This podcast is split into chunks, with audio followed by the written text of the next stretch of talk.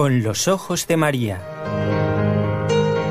El mundo, la actualidad, las preguntas más profundas sobre Dios y la vida humana en todas sus facetas necesitan ser mirados con los ojos serenos de la Virgen, la Madre de todos los hombres. Con los ojos de María, un programa de NSE Producciones para Radio Católica Mundial conducido por Nelly Álvarez. Bienvenidos a un nuevo programa y vamos a renovar nuestro agradecimiento a nuestros compañeros Jorge Graña en Radio Católica Mundial en Birmingham, en Alabama, en Estados Unidos, y desde la ciudad de Barcelona, nuestro agradecimiento a Raúl García, que está junto al equipo NSE Nuestra Señora del Encuentro con Dios. Ellos son nuestros técnicos, los que nos acompañan en cada uno de los programas con los ojos de María.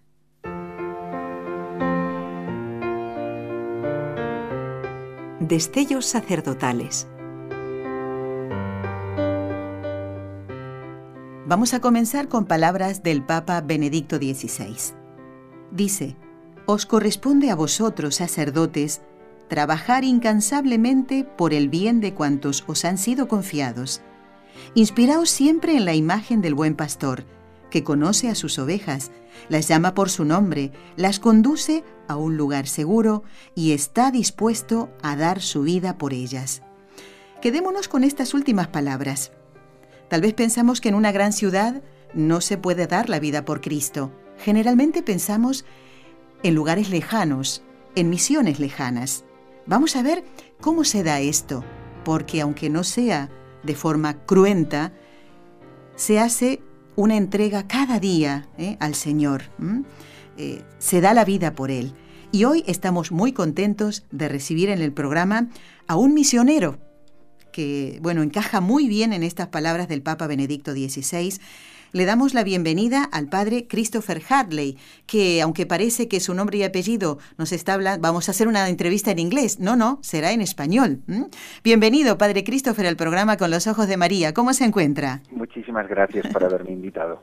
bueno, padre, queremos darles las gracias fundamentalmente porque usted en este momento está dando ejercicios espirituales a los sacerdotes y ha dejado un momentito ¿eh? a sus dirigidos para que, bueno, vayan a, reflexionar sobre lo que usted ha dicho para estar con nosotros, el padre Christopher. ¿Dónde nació, padre? Soy nacido en Inglaterra, mi padre era inglés, mi madre es española, mi padre era anglicano, protestante, y mi madre católica. Soy el mayor de tres hermanos y nosotros somos católicos por, por mi madre, aunque mi padre luego se hizo católico, entró en la Iglesia Católica después de mi ordenación sacerdotal. Uy, qué bonito, qué bonito fruto, ¿no? De lo que es la entrega en el sacerdocio. Bueno, para presentarlo correctamente al padre Christopher, vamos a decir que él es sacerdote diocesano de la Arquidiócesis de Toledo, aquí en España. Y esto de hablar de tierras lejanas tiene eh, mucho que ver con eh, lo que le ha encomendado. ¿eh?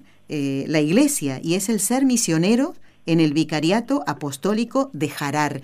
Explíquenos geográficamente dónde queda este lugar y eh, a, dónde pertenece, a qué continente, para que nos ubiquemos geográficamente primero, Padre, y luego despacito vamos viendo este proceso de llegada hasta esta misión, ¿eh? porque ha pasado mm, eh, tiempo desde su ordenación y distintos trabajos que ha tenido. Primero entonces vamos a ubicarnos geográficamente, Padre.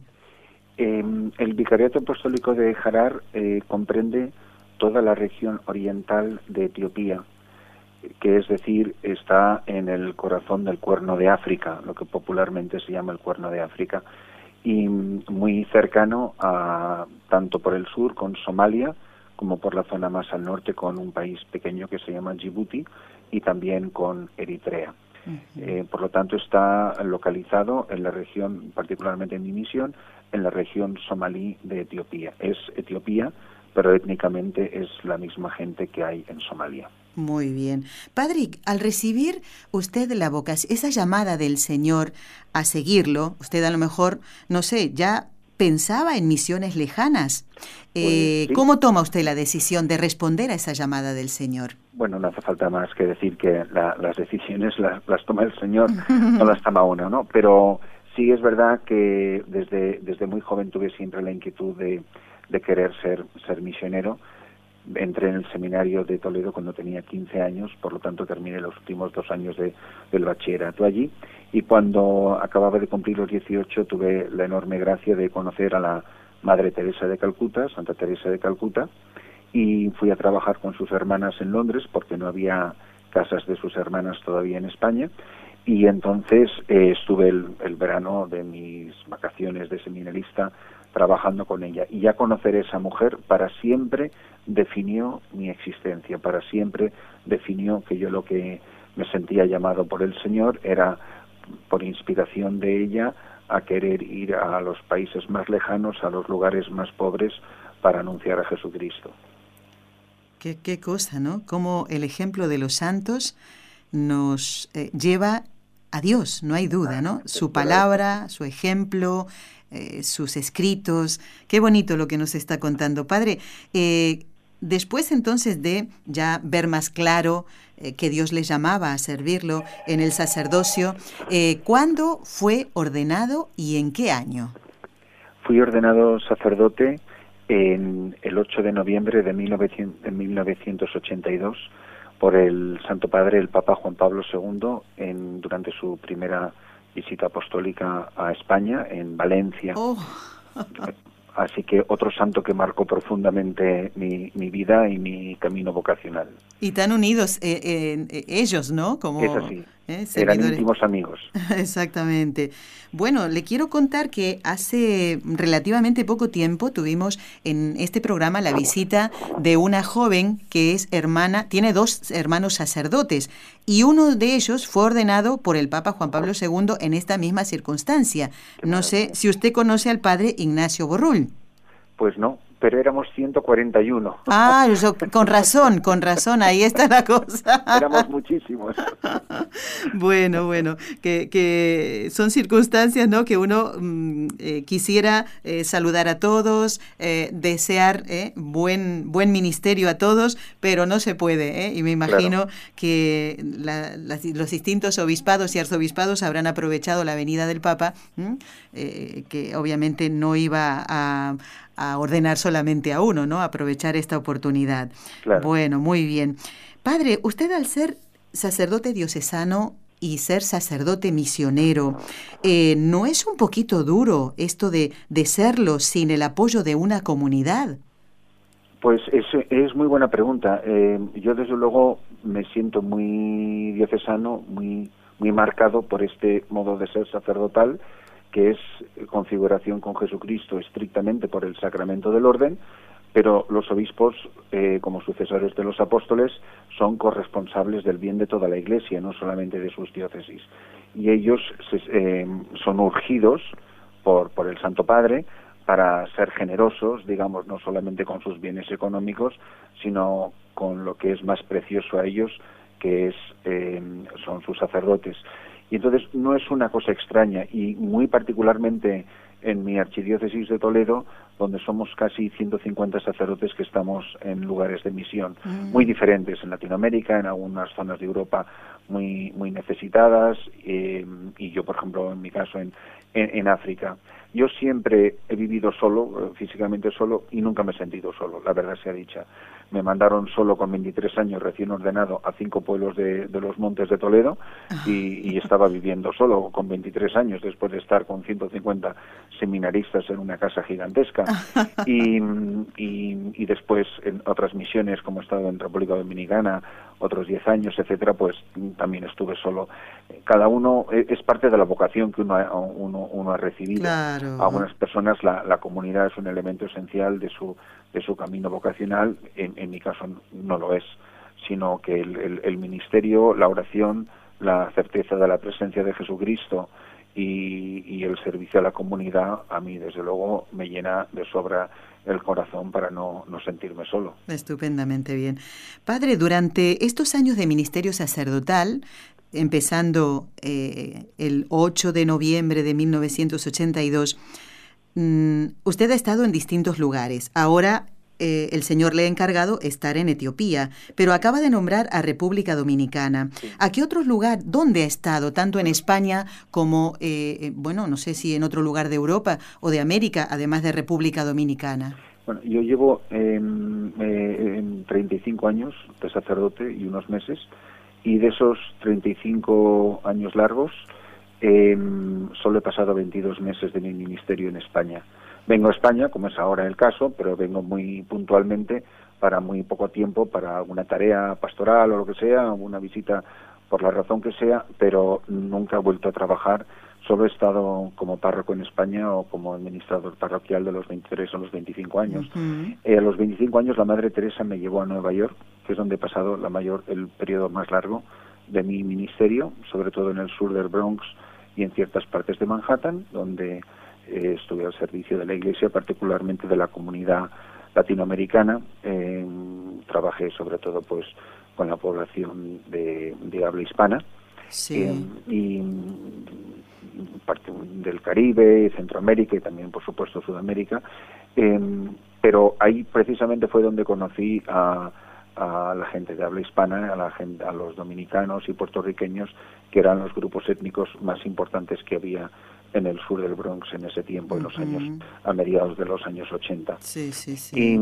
Y, ahí pasé, pues, una, la temporada más larga, la época más, periodo más extenso de mi, de mi ministerio.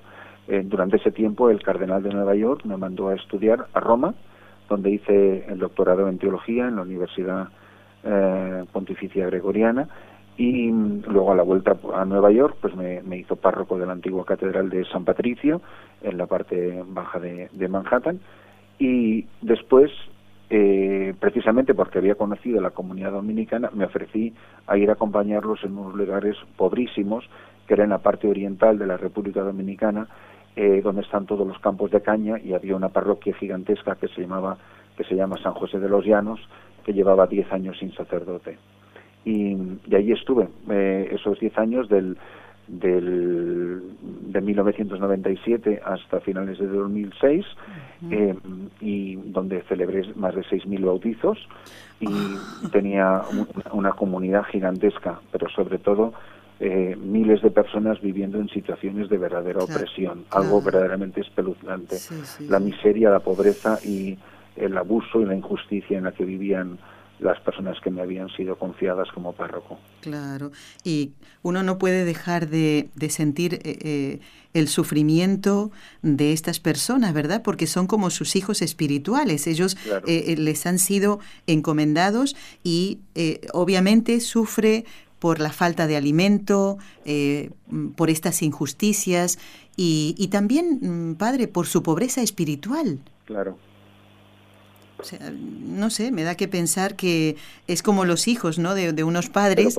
¿eh? Cada uno es como es y cada uno tiene su miseria, ¿no? Su, ¿eh? y, el sacerdote sufre. Bueno, siendo usted un sacerdote y en este caso misionero, a lo mejor le ocurrió o le ocurre como a San Pablo, ¿no? Que él deseaba anunciar el Evangelio a los que jamás lo habían recibido. En estos años se ha encontrado con estas personas. ¿Ha sido fácil acercarse a ellos y decirle, Dios te ama y ha muerto por ti, quiero ayudarte? Pues eh, hay, hay, muchas maneras de ejercer el ministerio sacerdotal y todas son valiosísimas y hermosísimas y necesarias en la Iglesia. Pero mm, hay un, aspecto, un modo de ser misionero que es lo que se llama en teología primera evangelización. Es anunciar a Jesucristo donde nunca se le ha anunciado. Y eso es a lo que siempre me había sentido llamado yo y por, por la urgencia de un, de un sacerdote amigo mío español que ya había marchado a República Dominicana, fui a la parroquia contigua a la suya, que como dije antes estaba sin, sin sacerdote, y, y ciertamente estuve evangelizando donde nunca jamás había evangelizado un sacerdote. Y yo pensaba, caramba, aquí en, en República Dominicana, en el Santo Cerro, eh, se celebraron los primeros bautismos de América y a 200, 300 kilómetros de distancia todavía no se había anunciado el Evangelio. ¡Qué cosa! Una cosa verdaderamente sorprendente, sobrecogedora. Y después, al marchar a mi presente destino en, Etiopía, pues también me he ofrecido a ir a evangelizar donde nunca se ha anunciado el Evangelio porque solamente ha llegado el Islam. O sea, el catolicismo. nunca, nunca se había celebrado una misa hasta que he llegado a, esta región de Etiopía en esta región somalí de Etiopía, junto a la frontera con Somalia. Qué increíble. Entonces, estar en un sitio donde nunca, se- nunca nadie ha bautizado en nombre de la Iglesia Católica, donde nunca se ha celebrado una misa, pues es, es una vocación, pero para el que la ha recibido es un enorme honor y una enorme alegría. Ya lo creo, ya lo creo, padre. ¿eh? Qué bonito, qué, qué precioso, ¿no? Que hoy nos acompañe en el programa Con los Ojos de María eh, un sacerdote misionero. La gente se sorprende, padre, porque hemos entrevistado en, en el programa a un capellán del ejército y nos contaba una señora de Costa Rica que decía, en mi país no hay, no hay ejército. Me ha sorprendido que, que haya un sacerdote encargado de las almas de los soldados, ¿no? Sí. Y, y a- en estos días también hemos entrevistado a un capellán de circo. Una señora de Estados Unidos nos dice, yo no me imaginaba, pero son almas que el Señor encomienda, ¿no? Al sacerdote. Y usted también, almas que nunca han oído hablar de Cristo, ¿no? Y de la Claro. salvación. O sea, son experiencias preciosas y le agradezco este tiempo que nos dedica. Padre, ahora vayamos al, al presente. Etiopía y estas regiones de Somalia, de Djibouti, de Eritrea. eh, allí, ¿cómo es su vida misionera? ¿Cómo es una jornada? Eh, ¿Es la rutina lo de todos los días o depende de las circunstancias, teniendo en cuenta que no es una zona eh, de ciudad, eh, supongo? Co- coméntenos un poquito eso. Quizá la mayor satisfacción de un misionero no sean las grandes obras. ¿Cuál es entonces? Bueno, yo de entrada, yo mis primeros siete años estuve completamente solo, celebraba la misa solo, todos los días, eh, sin ninguna feligresía de nada. Cuando yo llegué allí, lo único que pude hacer fue alquilar una casita que no tenía ni agua corriente, ni cuarto de baño, ni cocina, ni electricidad, nada, nada más que las cuatro paredes, el suelo y el techo. Y poco a poco, pues con mis propias manos, con la ayuda de un buen amigo, pues fui acondicionando un poco la casa. Con, no, no- no había telefonía móvil, nada, estábamos completamente incomunicados. El lugar donde vivo, eh, para que se hagan una idea, está a casi 700 kilómetros del sacerdote más cercano. O sea, yo literalmente para confesarme tengo que subirme en un avión. Entonces estamos en una zona Ay, completamente señor. deser- desértica.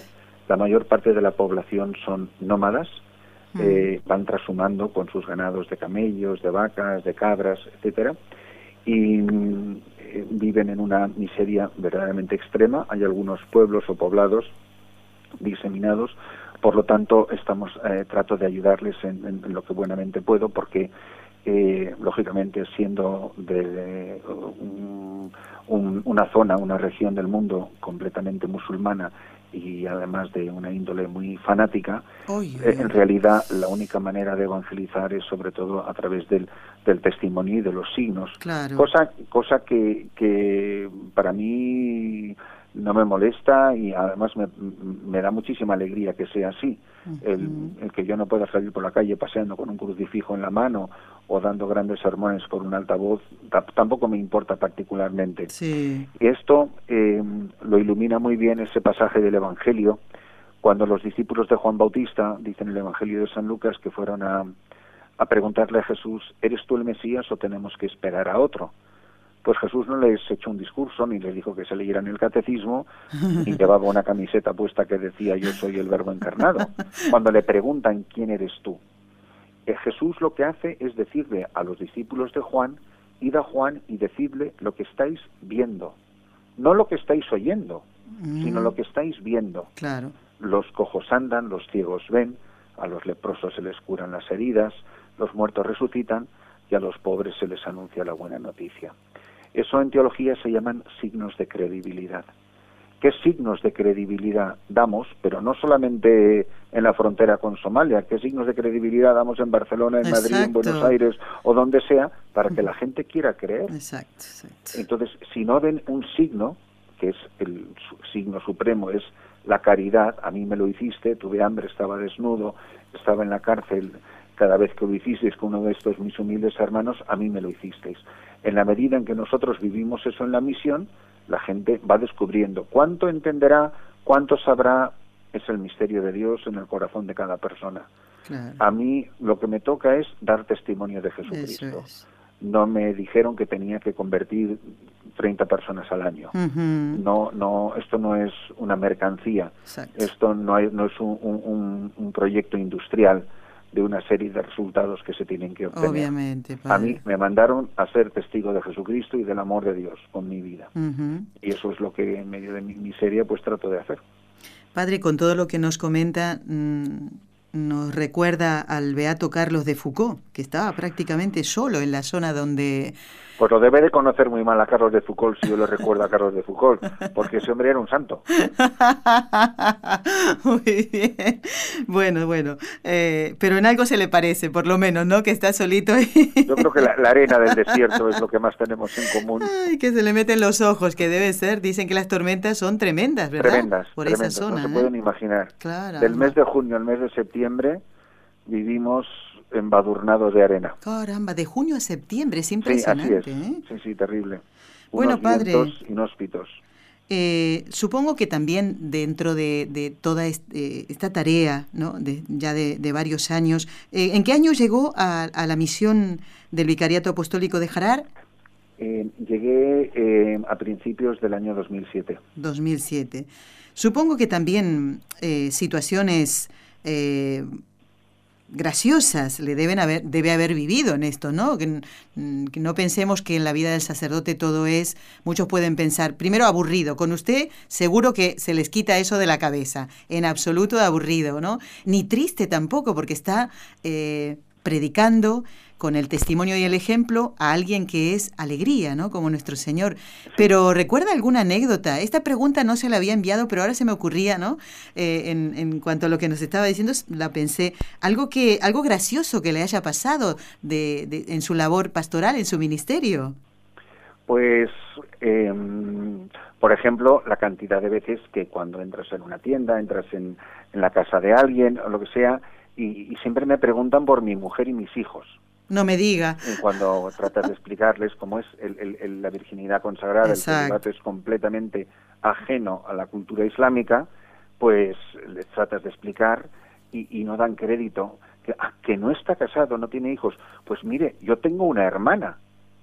Ah. Entonces te, ofrecen a su hermana por si te quieres casar con ella. Caramba. Yo digo, no, no, si no se preocupe, que yo no he venido hasta aquí eh, para esto. Para buscar yo, novia. Yo, también tengo una hermana, como siempre les digo, ¿no? Esto no dan, no dan crédito. Para ellos lo del celibato sacerdotal no lo pueden entender. Pero de ese momento simpático, pues siempre surge una posibilidad de una enseñanza yo siempre me, pongo el dedo en el corazón y luego lo apunto al cielo y digo, porque esto, apuntándome al corazón, le pertenece a él. A él y entonces, bueno, para ellos es una cosa asombrosa. El, el, que el que no estemos casados claro. la religiosa que está ahí ahora conmigo y yo no no pueden no pueden comprender o sea no, no le ven el menor sentido porque para ellos un hombre no es hombre hasta que no ha tenido hijos claro, porque para ellos es pero si tú no tienes hijos quién quién quién va a recordar tu nombre se va a perder tu nombre cosa que yo nunca le había dado demasiada importancia, a que se pierda mi apellido, caramba. Pero bueno, para ellos es una cosa grandísima, ¿no? Así que el, tema del matrimonio y la virginidad consagrada para ellos es siempre motivo de, de, sobrecogimiento. y a mí la verdad pues me da mucha risa cuando me preguntan, porque además ya veo que viene la pregunta por ahí, porque te lo preguntan cuanto de educación, bueno, ¿qué tal la familia? ¿Qué tal su mujer? ¿Qué tal sus hijos? No te pregunta que si tiene, esperas por supuesto que tiene. Caramba, Dios mío, qué cosa. ¿eh? Bueno, lo que ellos no saben, padre, es que usted tiene muchos hijos espirituales. ¿eh? Cada alma a la que usted eh, va a llevar a, va a meter en ese corazón a Jesús es un hijo espiritual por el que usted tiene que responder. Como todos nosotros, yo tengo que responder por mi vocación como casada, mi esposo que está del otro lado del cristal y está escuchando súper entusiasmado todo lo que usted nos está comentando. Gracias. Padre, mm, ¿qué es lo que a usted le da fuerza para seguir adelante? Ah, todavía no nos ha dicho cómo es un día del Padre Christopher. ¿A qué hora se levanta, Padre? Pues yo me levanto más o menos a las a las 4.50 y, y voy a rezar un rato largo con el Santísimo expuesto hasta más o menos las 7 menos cuarto. Qué bonito. Y a las 7 menos cuarto celebro la Santa Misa y después nada, un desayuno rápido y luego trabajamos sobre todo durante la mañana con mujeres enfermas de SIDA y de tuberculosis que ejercen la prostitución. Y entonces les hemos diseñado un pequeño programa en la misión para que quienes quieran dejar la prostitución, por supuesto también buscar cura para, para su enfermedad, pues eh, puedan eh, recibir eh, la asistencia. Y entonces les estamos enseñando algunas manualidades, algunas formas de ganarse un sustento sin tener que recurrir a, tan espantoso trabajo. ¿no?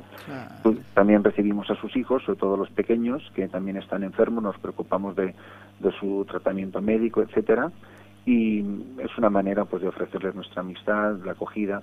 Por supuesto, la mayoría son musulmanas, pero todo el mundo es bienvenido a nuestra casa y a nuestro proyecto. Claro, claro. luego, eh, por la tarde es más la visita a los enfermos, a los hospitales, etcétera. También dedicamos tiempo al estudio y luego de seis y media a siete y media se vuelve a exponer el Santísimo y terminamos rezando vísperas y dando la bendición y uno se va a la cama como a las gallinas. Eh, qué bonita jornada, ¿no? Y, el hacer oración, qué importante, ¿no? Para, por eso la otra pregunta era, padre, ya estoy vislumbrando qué es lo que me va a responder y un poco ya lo ha hecho, qué es lo que a usted le da fuerza para seguir adelante ante este eh, trabajo de cada día, esta misión. Es más bonita la palabra misión, ¿verdad? ¿Eh? El trabajo uno generalmente lo elige, padre. Yo decido trabajar de barrendera con toda la dignidad que tiene eso, ¿no? Decido trabajar en una oficina pero esta es una misión que el Señor le ha encargado a usted.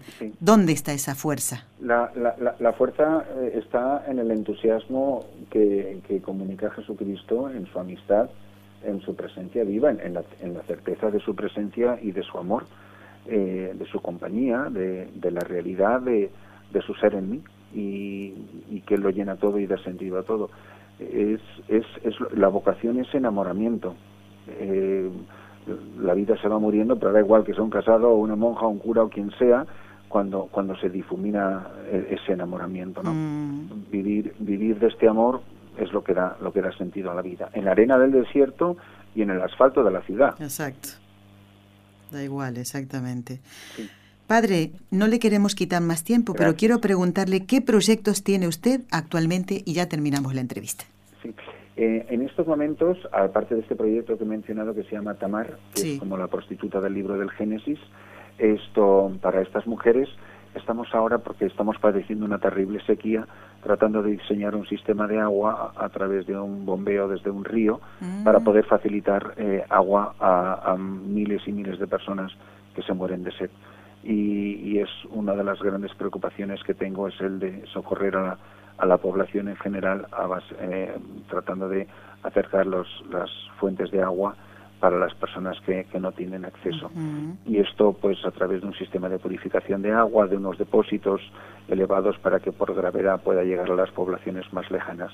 Es un proyecto enorme, pero gracias a Dios contamos con, con muchísima ayuda y nunca será suficiente la que tenemos, pero ciertamente eh, el Señor nunca nos ha dejado abandonados y y seguro que con la colaboración de todos lo sacaremos adelante.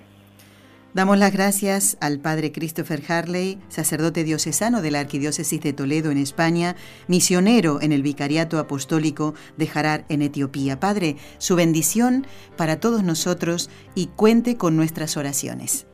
Por intercesión de la Santísima Virgen María, de sus santos patronos y sus ángeles guardianes, le bendiga Dios Omnipotente, el Padre, el Hijo y el Espíritu Santo. Amén. Amén. Gracias, Padre. Así lo haremos. Hasta pronto, si Dios quiere. Adiós.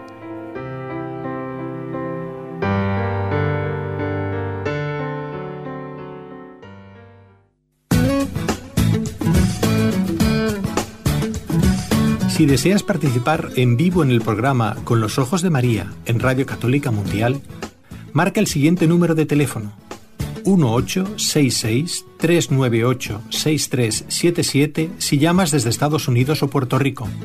Si llamas desde otros países, marca el código internacional y luego el número 1205-271-2976.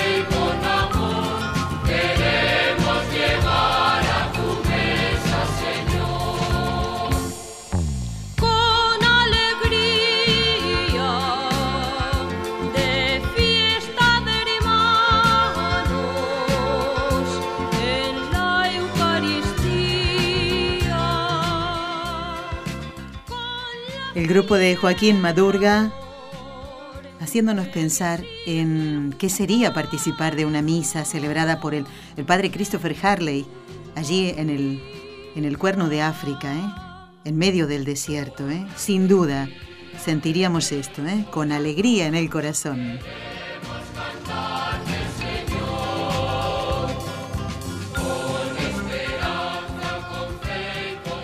Y yo con mucha alegría quiero dar las gracias a unos amigos muy queridos de Medellín, en Colombia, ¿eh? Bueno, quiero pedirle a Nuestra Señora de Chiquinquirá, la patrona de este querido país amigo, porque desde allí nos escuchan muchísimo, ¿eh? Bueno, he recibido unos regalitos y solamente, yo no sé si es de la misma persona, me da que pensar que no, porque vienen en paquetitos diferentes, ¿eh? para la hermana Carmen, para Raúl y para mí de parte de Beatriz Delgado. Beatriz, te agradezco de todo corazón los regalitos que nos has enviado y te prometo que lo voy a usar todo. ¿eh? y no sé si hay otro oyente u otra oyente o es la misma Beatriz que nos ha enviado otra bolsita también con eh, motivos navideños. ¿eh? Así que esto se ve que de hace mucho tiempo lo tenían para enviar pero ya ha llegado. Beatriz Delgado de Medellín, Colombia, y, y otra oyente o otro oyente, o tú misma, no sé, ¿eh? Eh, nos has enviado este paquetito precioso, así que yo te doy las gracias de todo corazón y prometo rezar por ti. Y lo cumplimos, ¿eh? ¿eh? Porque así como hemos prometido también rezar por el Padre Christopher, así lo vamos a hacer por ti, Beatriz. Gracias por pensar mm, en nosotros, a pesar de la distancia, ¿no? ¿Verdad que cuando mm, nos unimos en la fe, en una oración, para dar gracias a Dios por algo, para pedir por un motivo concreto, nos sentimos en familia realmente. Y esto es verdad, ¿eh? Y nos suele suceder con, con, nuestro compañero, con Jorge Graña, porque antes de salir al aire, pues charlamos un poquito con él, nos contamos cosas, él saluda al invitado que va a estar en el programa, le cuenta cosas. Y eso hace que el invitado, aunque no lo conozca, nunca lo haya visto, se sienta realmente en familia. Son detalles. ¿eh? Son detalles que muchas veces eh, tienen las personas de Centroamérica, que realmente son encantadoras. Cada país tiene su encanto, por supuesto, pero hay que decir que la gente de la zona de Cuba, Puerto Rico, tienen una alegría y un don de gente, de verdad que se agradece muchísimo. Y yo por eso mm, quiero también agradecer a los compañeros de trabajo. ¿eh? Jorge, ¿por qué decía todo esto? Porque Jorge Graña siempre nos dice, tienen que rezar, apunten, dice. Ya sabemos que Jorge nos pide oración por alguien. Bueno, y cuando decimos que vamos a rezar, pues lo cumplimos. Y por eso, Beatriz, de Medellín, en Colombia, yo te prometo que, vamos a rezar por ti, porque seguro que tienes algo que te preocupa, ¿verdad? Pero no olvides rezar tú también, ¿eh? Así que gracias por estos regalitos. Bueno, y ahora yo quiero saludar a algunos oyentes que nos han escrito. Tengo bastantes correos, a ver si lo podemos sacar todito. ¿eh? Hoy es el primer programa del el mes de marzo, el mes dedicado a San José de quien vamos a hablar, por supuesto. ¿eh? Miren, este es el programa, a ver, creo que es el programa número 20, efectivamente, programa número 20 del ciclo de estellos sacerdotales. Parece mentira, ¿verdad? Que hubiéramos empezado el 8 de diciembre pasado, el año pasado empezamos. Bueno, y hoy es primer viernes de mes. Aquellas personas que hacen, eh, la, que tienen la devoción de los primeros nueve primeros viernes de mes, no olvidar hoy la confesión, eh, el ir a la Santa Misa y hacer la comunión reparadora de los, del Sagrado Corazón. ¿eh? Bueno, quiero saludar a un amigo pequeñito, que es uno de los más jovencitos que tenemos como oyentes, y es Leonardo. Leonardo, de Perú, dice que quiere compartir una, mm, una noticia. ¿Ven cómo, cómo es que se siente él también en familia? Dice, estoy preparándome para postular, para entrar en la universidad. Les pido que recen por mí ya que es una universidad nacional, hay mucha competencia. Y dice, yo por mi parte estoy esforzándome en todo lo que puedo para dar un buen examen de admisión. Pues Leonardo, no dudes que entre la oración que vamos a hacer todos y tu empeño por sacar bien y adelante ese examen, Dios va a escuchar nuestras oraciones. Dice, ruego a Dios para que esto eh, que tanto deseo sea posible. Muy bien, Leonardo. Y también dice, uy, está más que contento, Leo, porque eh, ustedes saben que el Papa Francisco, el último viaje apostólico, pues lo realizó a, a Perú, a Chile y a Perú. Bueno, y dice, la llegada del Santo Padre a mi país fue muy bonita e impresionante. Tuve la oportunidad de ir a la misa del Papa en la base de Las Palmas. Realmente fue increíble, dice, asistieron más de 1.200.000 personas. Y además estaba la imagen del Señor de los Milagros. ¿Cómo podía faltar eso, eh? Bueno, y se ha quedado impresionado Leonardo con las palabras del Papa, ¿no? Porque ha traído un poco de esperanza, dice, en estos momentos tan difíciles para mi país. Yo diría que para todos los países, Leonardo, pero donde uno vive, uno conoce mejor esos problemas, ¿verdad? Bueno, muy bien. Eh, Leonardo mm, también nos dice, hermanita Nelly, qué buena la entrevista al padre Antonio Ruiz. El miércoles que viene va a estar el padre Antonio Ruiz aquí, en este mismo estudio, así que no te lo pierdas, Leonardo, si puedes. No descuides los estudios, por supuesto. ¿eh? Bueno, le gustó mucho ¿no? que el padre hablara sobre la limosna, el diezmo, el ayuno, la abstinencia. Dice que a veces uno no tiene esto muy claro pero con sus invitados, eh, los que tienen el programa, uno aprende correctamente las cosas de Dios. Gracias, Leonardo, y te encomendamos, ¿eh? Y ánimo, ¿eh? Si la cosa primero no sale bien, nada de desanimarse, ¿eh? Así que, adelante, venga, ¿eh? Bueno, ¿qué más? Rocío nos dice, eh, hola, saludos para Nelly y todo el grupo. Muchas gracias por los programas, son de mucha enseñanza. Resulta que Rocío nos escribe desde Forney, Texas. Les comparto que estoy embarazada de una niña Mm, una niña que ya tiene nombre, por supuesto, porque hay que nombrar a los niños en el vientre ya de ponerles un nombre, aunque todavía no estén bautizados. Bueno, se llama Faustina. Y ustedes, a ver, si yo les preguntara, mm, ¿por qué Rocío le ha puesto Faustina a su niña? Más de uno va a decir, eh, por Santa Faustina Kowalska. Pues sí, sí, Dice que es su madrina espiritual. Bueno, le faltan cuatro, cuatro, semanas para que Faustina nazca y para que vea la luz. Y parece ser para el domingo de resurrección. Pues qué bonito día para nacer, ¿eh? Bueno, y ella tiene dos niños pequeñitos también, Matías y Tobías, Qué bonitos nombres le ponen a estos niños, ¿eh? Estos son padres cristianos, ¿eh? Dice, les escucho siempre y aunque nunca he llamado, nunca he marcado, les comento que sus alegrías y sus viajes son los míos, dice. Aunque no estoy ahí, comparto su alegría. Me encantan los programas. Y más donde nos cuentan la vida de los santos. Muy bien, Rocío, hemos tenido en cuenta tus intenciones para la misa del último día del mes. Bueno, y hablando de peregrinaciones, tengo que leer un correo de dos amigos eh, y, no saben qué alegría me da. Me, da alegría leer eh, las, las mm, noticias y los mensajes de todos, pero esto fue...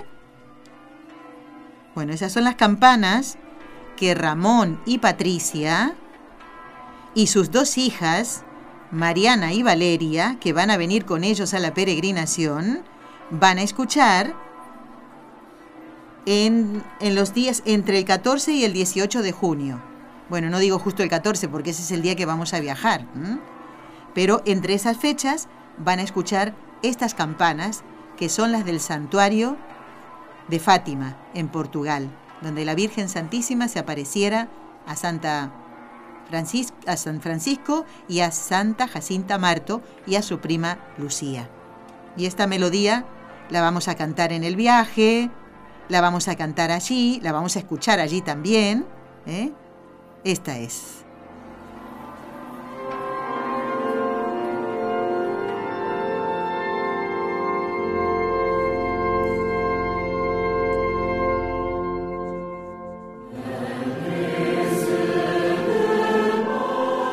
Encanta leer este mensaje, amigos. Dice, hola Nelly, Raúl y todo el equipo de Con los Ojos de María. Seguimos siempre escuchándolos a todos a través del podcast y nos sigue encantando escucharlos. Son bellísimos los programas sobre destellos sacerdotales, así como todos los programas que han transmitido.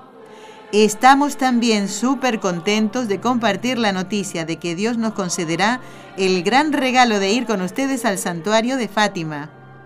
Como siempre, Él pone todos los medios. Yo no lo dudo, amigos, ¿eh? Y dice, Nelly, lo que olvidé fue comentarte que van con nosotros nuestras hijas. Mariana, que tiene 16 años, y Valeria, que tiene 19. O sea, la familia en pleno. No sé si serán solamente dos hijas o hay alguien más en la familia, ¿eh? Pero bueno, van a venir los cuatro. Qué alegría me da, dice. Lo que no sé si eso causaría algún problema. Uy, sí, un problema tremendo. Esto sería... Pero qué problema, Ramón, Patricia, por Dios. No, estamos contentísimos de que vengan Mariana y Valeria, así las conocemos al igual que a ustedes. Y nos cuentan que van a llegar un día antes de la peregrinación, el día 13 de junio. Por favor, si nos pueden compartir el itinerario cuando les sea posible. Bueno, lo que podemos ir diciendo, Ramón, Patricia e hijas, es que el punto de eh, parada, porque el viaje desde Barcelona a Fátima es bastante largo, va a ser, por si quieren ir buscando en internet, eh, imágenes o vídeos sobre Toledo. Toledo, que es una ciudad preciosa, con murallas y todo, ¿no? Es hermosísima, para que ustedes vayan viendo dónde vamos a estar. Ahí vamos a hacer una parada, conoceremos un poquito la ciudad, por supuesto, y luego en marcha hacia Fátima. Bueno, les recuerdo que en nuestro viaje, nuestra peregrinación, eh, será del 14 al 18 de junio. 14 al 18 de junio. El punto de llegada, el objetivo es Fátima, en Portugal. Bueno, me alegro de esta noticia de Patricia y Ramón, pero me gustaría saber mm, cómo van los preparativos de Eric y su esposa en Miami, de Alejandrina, de Dubermari, de Rosaura, de Miami, de Elia María, de Socorro. Eh, díganme algo, por favor. ¿Cómo van estos, estos preparativos? Eh? Me encantaría poder leer un correo igualito al de estos amigos que nos dicen ya qué día van a llegar. Estoy súper contenta, ¿eh? Bueno, y en el mes de San José, más que contenta todavía. Bueno, ya está. Y aprovecho entonces para también leer más correos. Luego le diré lo de Lourdes. Hoy me quedo con Fátima, porque ya me han puesto contentos aquí Ramón y Patricia, con Mariana y Valeria. Eh, así que Lourdes a lo mejor hablamos en el próximo programa. Ya está, deja ahí la cortina que me encanta. Bueno, Roxana nos ha escrito. Eh, querida Nelly y equipos técnicos, saludos para todos ustedes. Mi más afectuoso reconocimiento al padre José Aumente, Qué especialidad de sacerdote y de ministerio, dice. Disfruté inmensamente el programa. Que Dios lo bendiga por ser el abogado de los más necesitados, dice. Bueno, Roxana se refiere al padre José Aumente, capellán de un circo que ha estado con nosotros en días pasados, en el mes de febrero. Así que eh, también Roxana, al igual que otros oyentes, nos eh, agradecen los, mm, bueno, a los invitados que han estado con nosotros, como por ejemplo María Gabriela. María Gabriela dice, hola Nelly, muchas gracias por este bonito educativo ciclo acerca de los sacerdotes. Me encantó el de los capellanes de circo, mira, igual eh, que, que Roxana. Y dice, no sabía que existían. Todas las entrevistas han sido maravillosas. Quería comentarle que este ciclo ha sido muy importante para mí porque yo tengo un primo que es sacerdote, tiene 28 años, dice, yo sé lo que ha tenido que pasar, las pruebas que ha tenido que pasar él y su familia. Él está trabajando en Nicaragua. María Gabriela nos escribe desde Miami. Pues María Gabriela, me encanta eh, que nos hayas escrito, que te guste el ciclo y también, por supuesto, a los otros oyentes. Bueno, ¿qué más? Aquí desde Lima, Perú, nos escribe Clara Margarita. Qué bonito nombre, ¿eh? Dos nombres de santas, ¿eh? Dice, querida Nelly, el programa anterior con el doctor Formen fue muy hermoso. Me gustaría agradecer mucho tanto a ustedes como a él. Así lo haremos cuando venga la próxima vez, eh, Clarita. ¿eh? Me encantaría que hablen de la vida de Tomás de la Virgen. Es un beato de la Orden Trinitaria. Y les sugiero leer las obras de, bueno, nos pone aquí el nombre de un sacerdote trinitario. Clara Margarita, lo ponemos ya en la lista de espera de temas que ustedes piden tratar en el programa. Así que tú estate atenta porque sé que eres oyente de siempre. Lo vamos a dejar aparte esto para ponerlo junto con los otros eh, mensajes que nos han llegado sugiriendo temas para el programa. Bueno, bueno, ¿cómo pasa el tiempo? Rapidísimo, ¿eh? Quiero dar las gracias y también encomendar en estas tres Ave Marías que vamos a rezar a compañeros de trabajo que ustedes no es, bueno, escuchan, pero así al pasar, no como invitados, no en el programa. Quiero dar las gracias mi querida Elena Guamán, que es eh, una de las locutoras, que está, está grabada, ¿no? puede ella venir aquí todos los días para decir el correo electrónico, no, no, no, tiene muchas cosas que hacer. ¿eh? Bueno, y Pablo Calzado, que son las voces de los locutores que ustedes escuchan en el programa. También a Raúl García, que de vez en cuando lo sentamos aquí para que grabe algunas cosas. Y, por supuesto, a mi querida hermana Carmen Frauca, que es quien prepara los guiones para este, este programa. Y así preparó el guion eh, que seguimos con el padre Christopher Harley. Eh, siento que hayamos tenido que cortar tan rápido la entrevista. Es que él se escapó eh, del lugar donde estaba dando los ejercicios espirituales del lugarcito, porque está en el mismo edificio estaba. No podíamos hacerle ya más preguntas porque tenía que volver al lugar donde estaba con estos sacerdotes, dando ejercicios espirituales.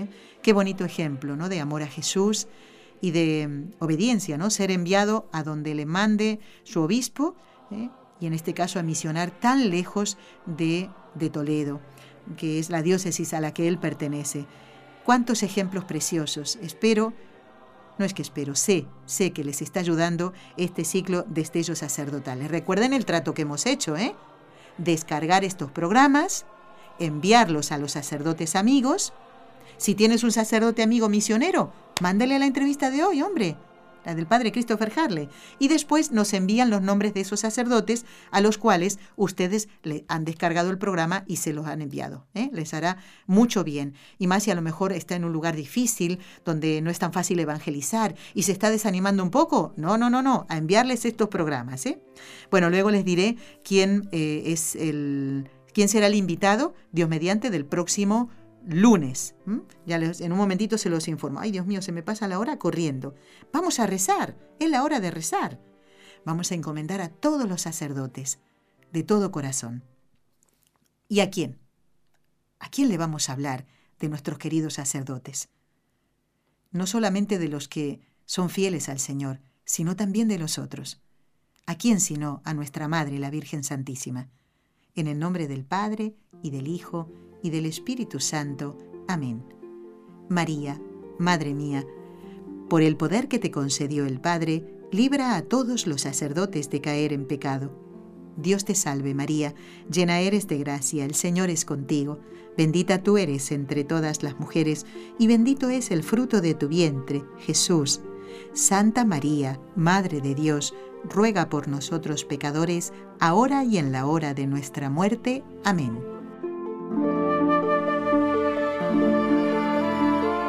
María, Madre mía, por la sabiduría que te concedió el Hijo, libra a todos los sacerdotes de caer en pecado. Dios te salve María, llena eres de gracia, el Señor es contigo. Bendita tú eres entre todas las mujeres, y bendito es el fruto de tu vientre, Jesús. Santa María, Madre de Dios, ruega por nosotros pecadores, ahora y en la hora de nuestra muerte. Amén.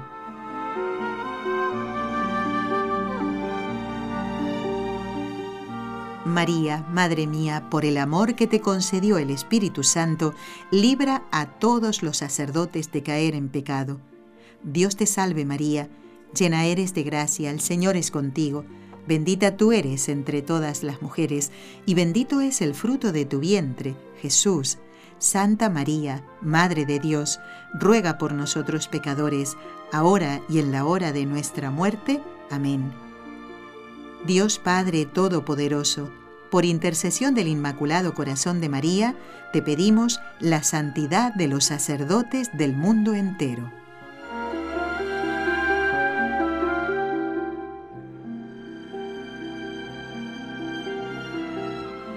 Renuevo mi agradecimiento a Jorge Graña, eh, nuestro técnico en Radio Católica Mundial en Alabama, a Raúl García, que me acompaña aquí desde Barcelona, con el equipo NSE Nuestra Señora del Encuentro con Dios.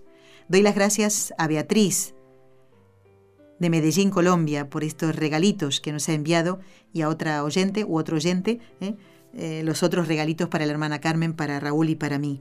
Y doy las gracias de todo corazón al padre Christopher Harley, que hoy nos ha acompañado, este misionero en el desierto. Él es sacerdote diocesano de la Arquidiócesis de Toledo, en España, misionero en el Vicariato Apostólico de Harar, en la zona de Etiopía, Somalia, Djibouti y Eritrea. Muchísimas gracias, ¿eh? los encomendamos con todo cariño. Quiero, en estos minutos finales que me quedan, dar las gracias a Rosy de Florida. Eh, nos dice, gracias por tan bello programa, por tanta enseñanza y por educarnos también, dice. Tiene una pregunta para el doctor Formen. Eh, Rosy, presta atención, si Dios quiere, a lo mejor el vamos a hacer que el miércoles que viene el padre Antonio conteste tu, duda. Así que yo ya, ya te digo que, la va a contestar el padre, ¿eh? porque a lo mejor el doctor Formen tarda un poquito más en venir. Yo no, no, recuerdo ahora, no lo tengo presente, pero eh, presta atención al programa del miércoles que viene día 7 de marzo, porque va a estar el padre Antonio Ruiz y le vamos a dar tu inquietud. Y quiero dar las gracias también a Nancy, que nos eh, decía, y creo que los oyentes de Perú lo deben saber, esto es en Lima, eh, hay una exposición en el Museo de Arte Contemporáneo, sí, en Lima, una exposición... Eh, que realmente con, me cuenta aquí Nancy, ¿no? Una exposición con una colección de fotografías ofensivas, dice, al sentimiento religioso, no solo del pueblo peruano, mm, Nancy, sino de, todos los que amamos a la Virgen Santísima. Y va a haber este domingo, el domingo que viene, 4 de marzo, a las 4 de la tarde, frente a ese museo en Lima, ¿eh? un, acto de reparación. Eh, el rezo del rosario, como reparación y consuelo ante esta ofensa. Me hubiera gustado saber, Nancy, porque aquí tú me cuentas que hasta el 1 de abril está expuesta esta, mm, esta muestra y si se han presentado quejas ¿eh? a, la municipalidad o eh, a las autoridades de Lima eh, y del propio museo por esta exposición. Realmente son cosas que duelen y te entiendo perfectamente, Nancy, y te agradezco que nos, que nos hayas enviado esta información. Por si alguien no lo sabe, la Red Jóvenes Provida del Perú organiza el domingo que viene, 4 de marzo, a las 4 de la tarde, este rosario de reparación. Y me encantaría que los oyentes de este programa estén presentes allí es, un domingo, es a las 4 de la tarde, frente al Museo de Arte Contemporáneo en Lima, y después nos llamen para contarnos. ¿eh? Me gustaría escuchar las voces de ustedes, que nos comenten, Nelly, estuve allí, había tantas personas, un entusiasmo por, y un deseo de, de, reparar ¿eh? estas ofensas a nuestra Madre la Virgen Santísima. Nancy, muchísimas gracias por esta información. Y también, ahora no me da ya más tiempo, de un congreso que se va a hacer Santo Tomás de Aquino, la luz que orienta a los católicos ¿eh? en medio de la presente confusión doctrinal y moral. Ya me queda poquito tiempo, es un congreso que se va a realizar mm, este sábado. ¿eh? Ya, no, ya no me queda más tiempo, lo siento, pero por lo menos lo del rosario ¿eh? para reparar esta ofensa contra nuestra Madre. Amigos, quiero invitarlos a compartir el programa número 21 el próximo lunes en Con los Ojos de María, en conexión directa con Radio Católica Mundial, va a estar presente nuevamente un párroco, el padre segundo Vicente Martínez. Es párroco de la parroquia San Juan de la Cruz y San Vicente de Paul en Guadalajara, aquí en España. No se lo pierdan, nos sigue hablando de su labor de párroco. Hasta el lunes que viene, si Dios quiere, en el programa Con los Ojos de María. Ya no faltará la misa del domingo.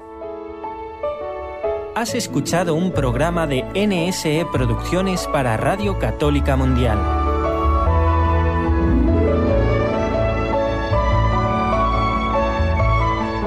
¿Quieres conocernos? Escríbenos al correo electrónico con los ojos de María nsradio.com. Envíanos tus sugerencias o comentarios con los ojos de María arroba nsradio.com.